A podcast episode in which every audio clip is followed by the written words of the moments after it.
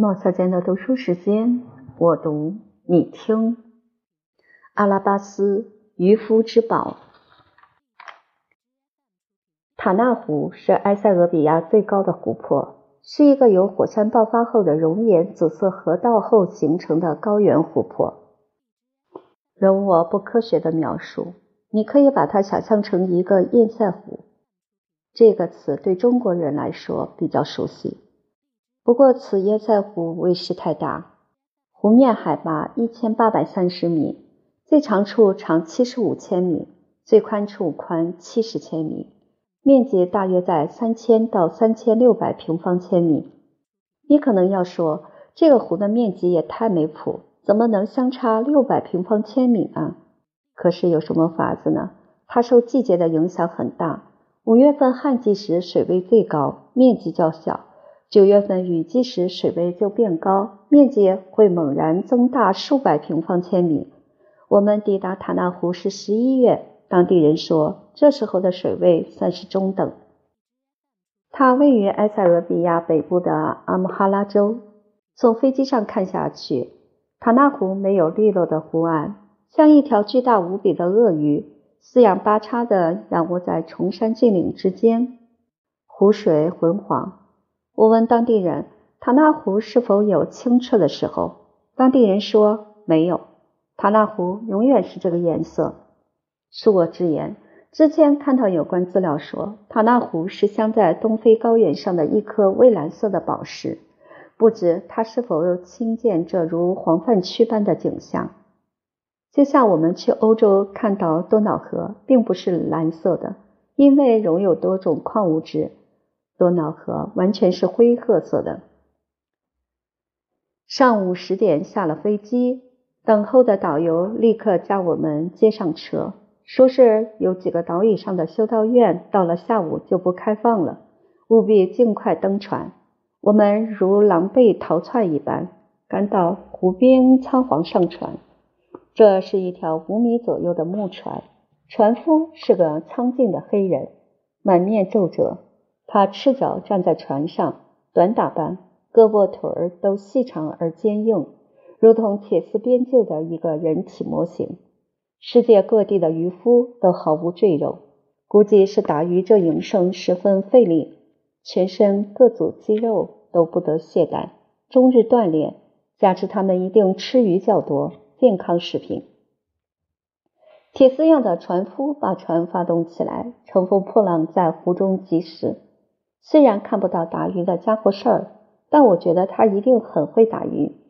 导游介绍说，有无数条溪涧从四面八方的山峦奔过来，再次汇聚成湖。入口虽多，但出口只有一个，那就是青尼罗河。我四处张望，看到成群的鹈鹕手脚敏捷地在水中捕鱼，锋利的大嘴上下翻飞，如同凝固的黄蜡。看到一只极小的船，大约只有一米多长，几乎贴着水面在缓行。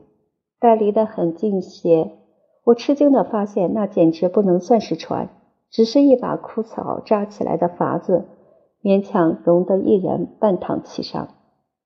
此处已远离湖岸，茫茫浑水中，那人赤裸上背，只穿一条短裤，卧缩草中，用一根简易木叉在捕鱼。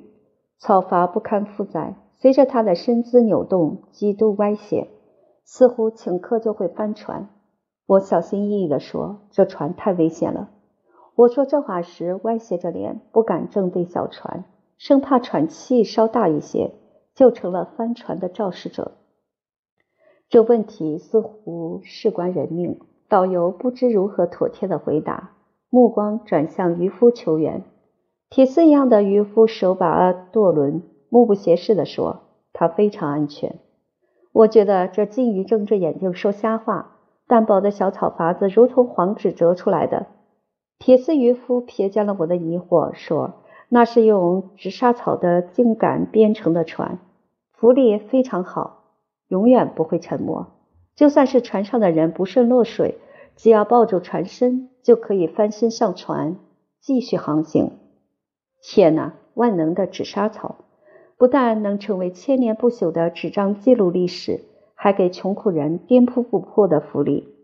此草真是上得天堂，也入得地狱。不过我很遗憾，直到紫砂草船缩小为浑黄湖面上的一个褐点，也没看到驾驭它的赤背渔夫有所斩获。我们的船速越发快起来，溅起的水雾扑到身上，如似轻雨。船头位置有一个黑色的葫芦样物件，来回晃荡的几乎成了水平位。这是什么？我问。阿拉巴斯，铁丝渔夫回答。这等于没有回答。就算我知道了他叫阿拉巴斯，还是搞不清他是干什么用的。我换了一个问法：为什么要把它挂在船头？铁丝渔夫说。阿拉巴斯是船上的主人，我几乎要笑出声来。一个葫芦怎么成了主人？我说：“这个船不是你的吗？”铁丝渔夫说：“船是我的，但这是阿拉巴斯赐给我的。没有阿拉巴斯，我就不可能有好运气。”说到这儿，我多少明白了一点儿：阿拉巴斯就是本船的船神喽。在世界逛走，见识到各地都有一些怪力乱神。身上都沾着流传久远的故事，你可以不信，却不可以轻慢。估摸着现在我们的命运都在这位葫芦状的阿拉巴斯手上了。愿阿拉巴斯不要因为我刚才轻微的不敬而不肯赐福于此船。湖中不断出现小岛，我随口问道：“塔纳湖有多少个岛呢？”导游说：“不知道。”我觉得这回答实有搪塞之嫌。作为当地导游，这湖里有多少个岛子？难道不是必须背下的数目吗？导游可能觉察出我的不满，补充说明，主要是说不清。我的不解更加深了。岛又不是动物，不会跑，怎么能说不清？导游说，因为每年的雨量不同，湖泊的水位也不同，所以伸出水面的小岛数目就会不断改变。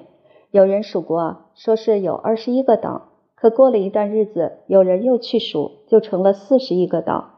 哦，这种地方的确需要阿拉巴斯这样的神奇才能搞明白。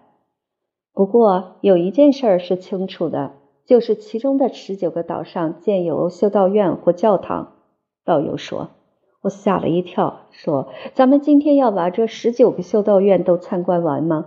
导游说：“我们大约只能走六个岛，十九个岛，个个历史悠久，至少几百年前就有修士在这些岛上修行了。”我说：“预备去的这六个岛都叫什么名字呢？”说着拿出笔准备记下来。导游说：“现在没法定，要走着瞧。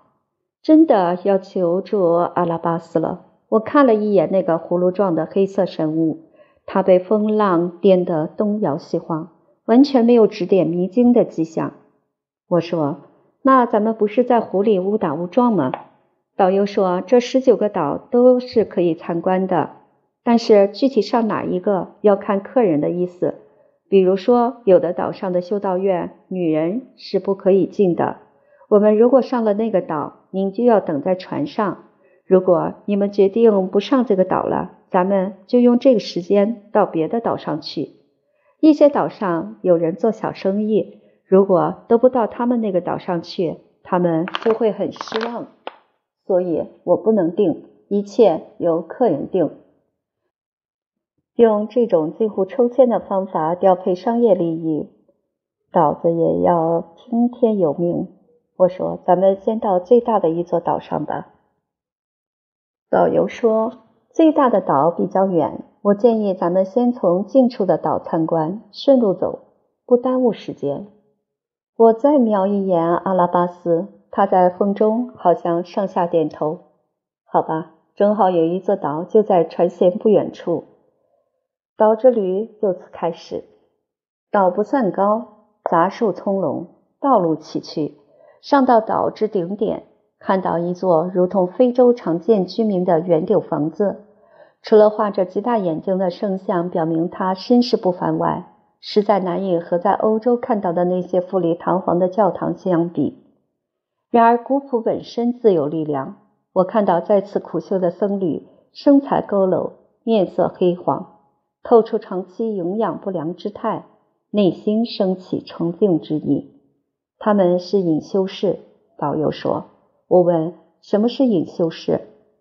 导游说：“埃塞俄比亚奉行东正教，东正教会中有以苦身修行为宗旨的修士，顿世独居于山林旷野，终身不婚，潜心默念祈祷，每天要祈祷七次，剩下的时间就是劳作，饮食简约，衣服粗朴，严格斋戒。他们认为。”以节欲为基础的修行方式，可达到与圣灵神交默契的境界。那他们吃什么呢？我问。岛子上长满了野生的咖啡树，但显然咖啡再香醇，也不能顶饭吃啊。没见鸡鸭，更不要说猪羊等大型家畜了。缺乏优质蛋白质来源，隐修士们难怪会营养不良。主食主要是英吉拉。导游告诉我：“哦，英吉拉，它被称为埃塞俄比亚的国师，在飞往非洲的埃塞航空上第一次见识到它。那时我对它一无所知。空姐问我午餐的食谱选什么，我说有什么可选呢？回答是有两种，一种是西餐，一种是非洲的传统饮食。我思忖非洲人制造的西餐。”日后自有无数品尝的机会，现在不用急着入口。入境随俗，还是领略非洲的传统饮食。恶情小姐端上来一盘粗粮煎饼式的褐色主食，还有一小碟面容模糊的蘸酱。我之所以说它面容模糊，因为单从外观上看，心灵一谈。完全判断不出它是用什么原料烹制出来的。不可思议的是，因为我挑选了这餐谱，航空小姐就不配发刀叉了。我本没奢望能有筷子用，但连刀叉也免了，让我如何摄入这传统食物呢？我向美丽的小姐提出疑问：“请问我怎么吃？”她微笑着伸出自己的纤纤素手。给我做了个示范动作，原来是用右手把软饼撕下适宜的一块，然后铺盖在一小撮肉酱之上，再用手指将饼块夹住肉酱，之后把这小包袱似的食物填到嘴里，则大功告成。比起用手捏住一小撮米饭往口中送的中国某些少数民族的吃饭法，这个英吉拉的摄入过程不算太难。但飞机不断颠簸，肉酱又比较稀滑，整个摄食险象环生。不是夹不上肉酱，只能干吃一口酸酸的面饼；就是矫枉过正，夹的肉酱太多，齁得够呛不说，衣服前襟儿也掺和着品尝了英吉拉。我只好向空中小姐申请要一把勺子，将面酱涂抹在英吉拉表层，再分几口吞下。成功避免了与医生争食。我后来知道了，英吉拉的原料是一种草结出的果实，草的大名叫泰夫。我真佩服这个中文音译的名字之传神。据说植物泰夫个子很矮，只有十几厘米高，非常耐贫瘠，种子很小，但是数量很多。顾名思义，苔藓样的麸皮。真是卑微到了极点。除了这个写在植物志上的名字，它还有一些小名，让人充满联想。好听的叫星星草，不那么好听的叫蚊子草。从这些名字，你就可以想见它的植株和果实多么细碎了。在世界上的其他地方，台夫都是野草，但在埃塞俄比亚。这种近乎匍匐在地的小生命，以更加渺小的种子，养活了埃塞俄比亚人成千上万年。台夫穗儿结出的微颗粒果实比芝麻还小，每一百五十颗台夫籽的重量才相当于一颗小麦粒儿。埃塞俄比亚人把台夫籽磨成粉，再加水和成面，放在芦苇边的大圆筐里摊开。盖上盖子，捂上两三天，台夫粗面就自然发酵了。下一个步骤是拿出来蒸，一层层的摆放好，蒸出来就成为圆圆的、软软的、酸酸的、布满孔洞的大煎饼了。当然了，严格讲起来，它不是被煎熟的，是蒸熟的。台夫对于埃塞俄比亚人如此重要，为衣食父母。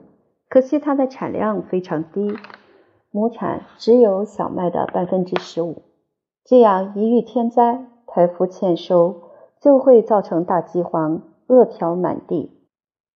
科学家试图提高台夫的产量，但徒劳无功。太夫至今保持着倔强的野生状态，不肯被驯化。听到过这样一个故事。埃塞俄比亚到处都是珍禽异鸟，有很多欧美游客来过埃塞俄比亚很多次，目的就是来观鸟。有些人想把鸟养在家里观赏，预备离开埃塞俄比亚的时候把鸟带走。当地人听闻，赶紧劝外来客打消这个念头。埃塞俄比亚的鸟只吃台夫，其他再好的鸟食一律不吃，所以埃塞俄比亚的鸟一旦离开故土。不久就会饿死。台服在此地带有了气节的象征性。我到底没搞清楚，做一张常规大小的英吉拉饼需要多少台服粉，而一斤台服粉又需要多少株台服穗儿才能磨出？埃塞俄比亚很多地方至今还停留在刀耕火种的水平上，沿途常见人工拉着木犁耕地。一张英吉拉上凝聚的汗水和时光是惊人的。英吉拉没有什么异味，只是酸。我吃过若干次英吉拉，同样是酸。由于女主人手法不同，酸的风格也大有差别。基本上酸的恰到好处，并不难吃。也有个别酸的近乎馊，酸的好像故意卖弄风情。英吉拉立场不坚定，柔软细滑。软绵绵的，放到嘴里缺乏筋骨感和韧度，粘在舌头上有一点点儿耍赖的顽皮。英吉拉面饼的忠实伴侣是酱汁，飞机餐上的酱汁无法和飞行的高度相媲美，手艺一般。但是后来我在埃塞俄比亚的街边小店吃到过鸡肉、牛肉、鸡蛋等熬制的酱料，辣和酸的风味俱全，味道上佳。这时候的英吉拉，好像拉郎配中的小媳妇儿，碰上什么样的酱夫婿，就嫁做他的味道了。扯远了，回到塔纳湖上吧。埃塞俄比亚人很以英吉拉这种食物为荣，经常有人告诉我，英吉拉是世界上营养最丰富的食物，但据研究资料称。台夫除了含铁量高于一般食物外，其他方面并无特殊之处。起码塔纳湖上的隐修士只吃英吉拉，看起来很不壮硕。我们从山上下来，又坐上铁丝渔夫的船，继续向下一个岛进发。我瞥了一眼阿拉巴斯，他困倦地低垂着，好像累了。我走过去，轻轻摸了摸他。它并不像看起来那样坚硬，而是柔软的皮革，下面垂着贝壳的穗子，如同一串项链。我几乎怀疑它是个女性神器。阿拉巴斯陪伴航行，靠岛、攀登，返回渔船，看到阿拉巴斯，阿拉巴斯再陪伴航行。修道院基本上大同小异，很快让人失去新鲜感。在某个岛离港时，下起了雨。小小的港口顷刻在每一个凹陷处积满了水。我的鞋陷进淤泥中，铁丝渔夫稳稳地赤脚站在滑溜的泥泞中，好不容易拉我上了船。雨倒是很快止歇了，但我的鞋沾满了泥巴和草棍，鞋底比原来长大了将近一倍。我苦笑着看着距离。对导游说：“咱们已经去了几个岛？”导游说：“还不到六个。”我说：“还剩哪一个比较有特色？”导游说：“有特色的基本上都看过了。”我说：“那咱们可否返航？”导游说：“好。”于是我们调转船头，开始归程。当小船在湖中心平稳行驶的时候，铁丝渔夫示意导游帮他掌舵，然后安静地走拢来对我说：“请您把鞋子脱下来。”我知道他是嫌我的鞋底太脏了，在船上活动时把船舱也踩得满是污泥浊水。就乖乖地把鞋脱下来。好在他那湖水的温度现在不是很凉，赤脚走在船上虽不舒服，但并非不可忍受。没想到铁丝渔夫拿起我的鞋，走到船边蹲下来，就着流动的湖水开始为我洗鞋。他并没有什么工具，所谓清理，就是用手指把我的鞋上的一块块烂胶泥撕扯下来。摘下鞋底缝隙中的草叶，扣除运动鞋边缘的污物。我万万没有想到他会这样做，一时惊呆了。我的鞋子，除了小时候妈妈帮我洗过，这么多年以来，总有五十年了，都是我自己洗刷。印象中，连自家先生也不曾为我洗过鞋。此刻，在异国他乡，在流动的水中，一个黑人男子为我洗鞋。真不知如何是好，我诧异的惊叫起来。铁丝渔夫看了我一眼，对翻译说了几句。翻译说：“你不必害怕，他知道你是害怕他把你的鞋掉到湖里去。放心吧，他说自己会很小心，你的鞋很快就会冲刷干净，回到你的手里。”我并不是担心鞋子丢失，而是深刻的感到消受不起。或许出身劳动人民，只要自己尚可动弹，从骨子里就受不了别人的服侍。说时迟，那时快，还未容我在明白之后表示拒绝，我的两只旅游鞋已经被洗刷一净，递回到我手上。真不知如何是好，好长一段时间不知所措，只好不去看那洁净的两只鞋，以求自己安心。为了让气氛活跃些，我问起了阿拉巴斯。它是什么做的呢？葫芦。它原本是一个熟透了的葫芦。铁丝渔夫回答：“为什么一定要用葫芦呢？”我问。这多少有一点儿没话找话。走了很多地方，我知道一些圆形的物件会比较容易成为各地人民的吉祥物。或许是因为他们的长相比较像太阳吧。葫芦会带给人好运气。铁丝渔夫回答。我不由得想起中国的神仙们也是酷爱葫芦这种物件的，谐音“鹿”。葫芦通常都是绿色或黄色的，阿拉巴斯为什么是黑色的呢？我问。那是在葫芦外面又缝上了一层牛皮，这样他在船上才不怕风吹雨打。铁丝渔夫回答。想想也是，室外的工作环境不比室内。葫芦的确要抗晒打才好，神仙也需要劳动保护啊。我说：“这个阿拉巴斯是您缝制的吗？”铁丝渔夫说：“不是，是我的祖母缝制的。阿拉巴斯必得由我们族内德高望重的老人来缝制。第一步是挑葫芦，葫芦摞在一起的上下两个圆，大小要合乎比例，大的不能太大。”小的不能太小，要让人看着就欣喜。能选做阿拉巴斯的葫芦，一定要圆的饱满好看，不能有坑坑洼洼的瑕疵。葫芦的全身都不能有一点杂斑，也不能磕碰过，特别是葫芦底部的葫芦脐，要正好长在葫芦的正中央。牛皮呢，要选小公牛的皮。不能有鞭痕和伤疤。有有福气的老人在葫芦上缝好牛皮后，阿拉巴斯看起来完成了，但其实并没有完成。这把我搞糊涂了。什么叫完成？铁丝渔夫说要对缝制好的阿拉巴斯施以咒语，这样才会灵验。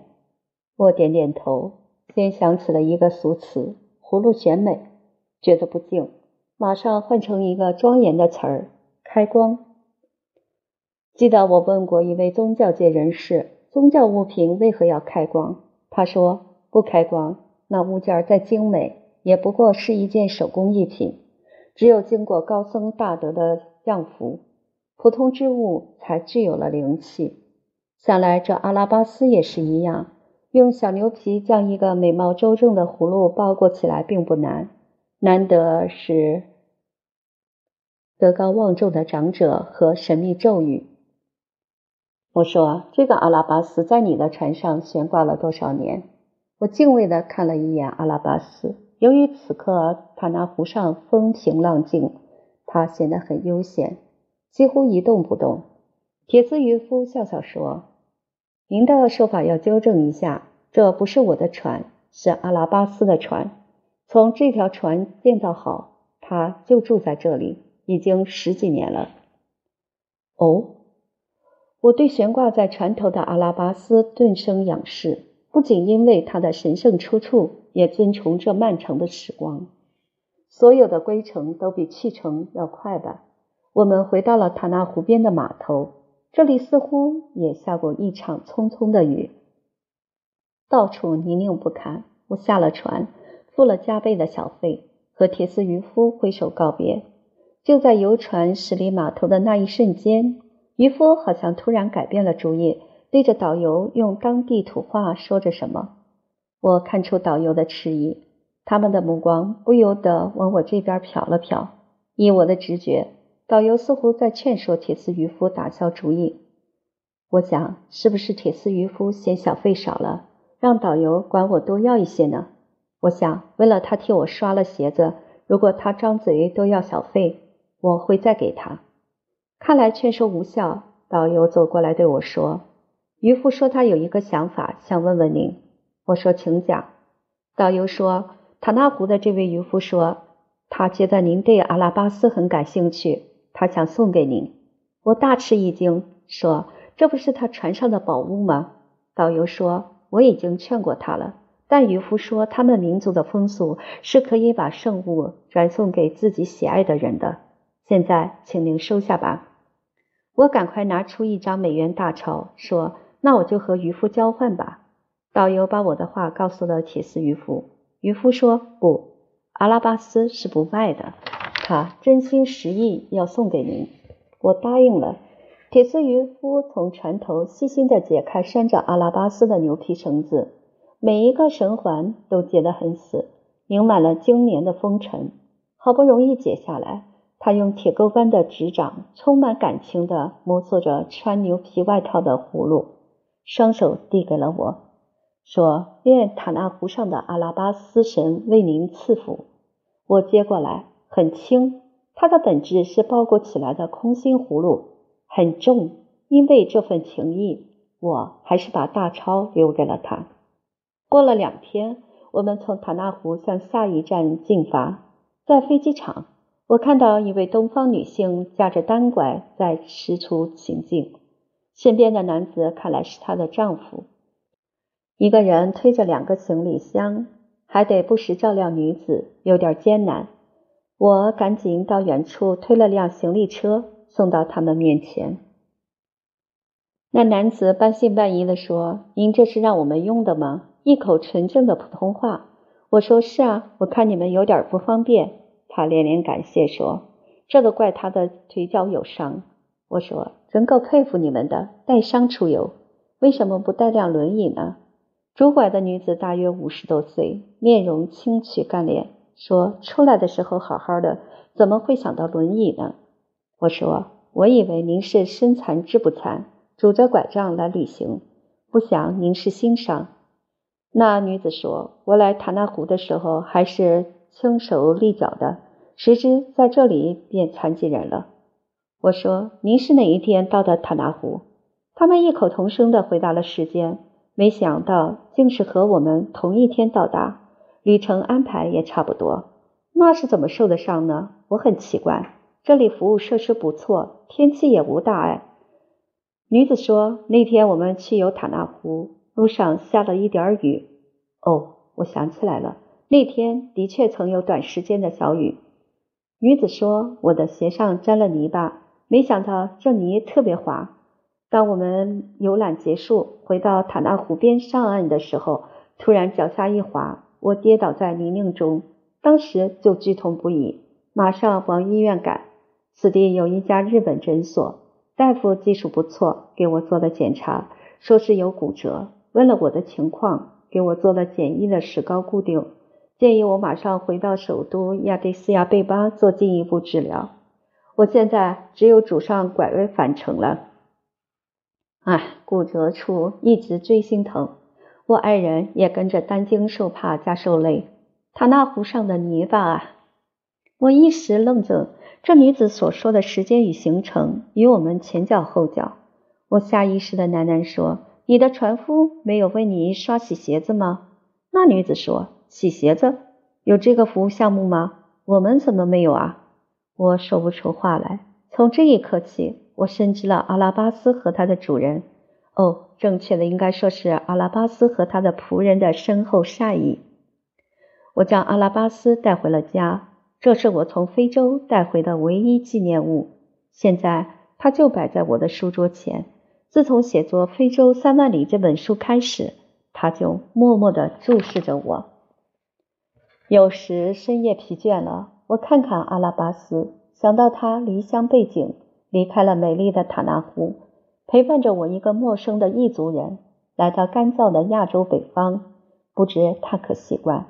他保佑着我，是希望我能把他休养生息的地方告知更多的人吧。哦，阿拉巴斯，感谢您的祝福。